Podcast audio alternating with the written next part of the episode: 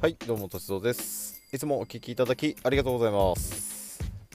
えー今日のテーマですね、えーピンを立てたままということでお話をしていきたいと思います。えー私もですね、しばらくちょっとゴルフをしてない時期が、あ間ですね、空けてる時期があって、でそれがたまたまですね、2019年、ですかね。2019年ちょっと前からあ2020年ぐらいまでの間ですかね、えーちょっとこう本当にやらない時期があってでちょうどその時にえこのルールが、まあ、出来上がったみたいで、えーやり始めた時びっくりしたんですよね。周りの人たちが。みんなピンを立てたままあ普通に打ってるのでどうしたのかなと思って。もうそれ当たったらペナルティーだよとか思いながらああやってたんですけれども、まああのープレーの時間だったりとか、あのーまあ、刺してようが刺してまいがその入る確率が変わらないというところで、えーまあ、そういうルールができたのかちょっとねこう詳細がごめんなさいわからないんですけれども、まああのこのピンを立てたままあやることによって、えーまあ、いいこと悪いことっていうのが出てくるわけで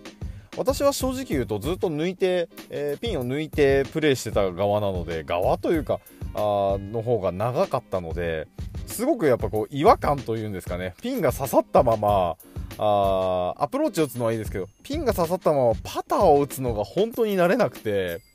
えーなんでしょうこうちょっと抜いておきたいというかあそういうなんかなんでしょうねこう慣れみたいなものもあるんですけれどもまあ、特にですねその刺さってようがあ抜けてようが、あのーまあ、正直言うと変わらないみたいなんですよね。入る確率としては。ただですねやっぱり風でちょっと煽られたりとかあ、まあ、ピンが斜めにですねこうなってしまってるとそちら側の入り口がどうしても狭くなるので少しそういったところでの入りづらさっていうものはあるとは思うんですけれども私がね一番こうなんでしょうピンを刺したままパターをする時に感じたのがですね、えー影なんですよ。でこれねどうだろうかなと思うんですけど共感してくださる人がいるかどうかはちょっとあれなんですけれどもこう視覚的なもものを結構私はあゴルフをプレイする時に大切にしてましてで目で見る情報っていうものはですねこう手で感じる情報だったりとかよりもかなりこう情報量としては私は多いので目で見て距離感だったりとかを判断してもちろん歩いてって補足してってっていうのもやるんですけれども基本的には目で見てパッと見てあ、あのこっちの方ですねパッティンググリーン、えーグリーン上だったらどっちに曲がるのかなとかそういったものをあのイメージするわけなんですけれども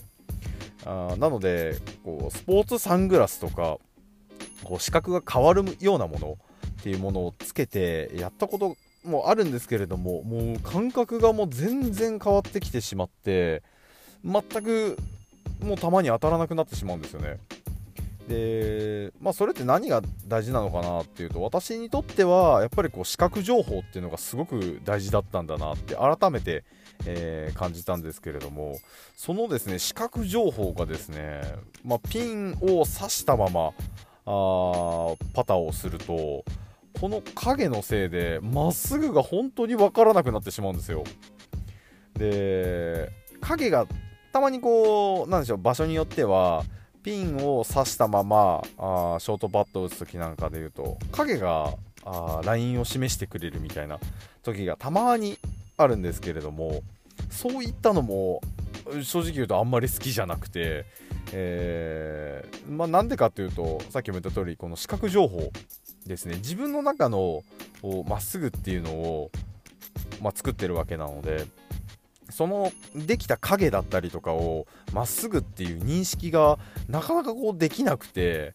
もうなんでしょうねこう自分の感覚がそうなってしまってるので先入観も必ずその中には入ってしまってるんですけれどもまあそういうこうなんでしょうバイアスっていうんですけどねそのバイアスがかかってる状態があまあ、ゴルフプレーの中に影響してくると本当にこうリズムが狂ってしまってでそれを引き起こす一つの要因として、えー、まあ、ピンを刺さ刺したままあプレーするなんていうことも一つ関わってくるなっていうことで。ただですねやっぱりこうプレーの進行上とか、まあ、そういうルールができたのがもうだいぶね経ってますのでもう皆さんには浸透してますからもう大体の方がやっぱピンを立てたままプレーして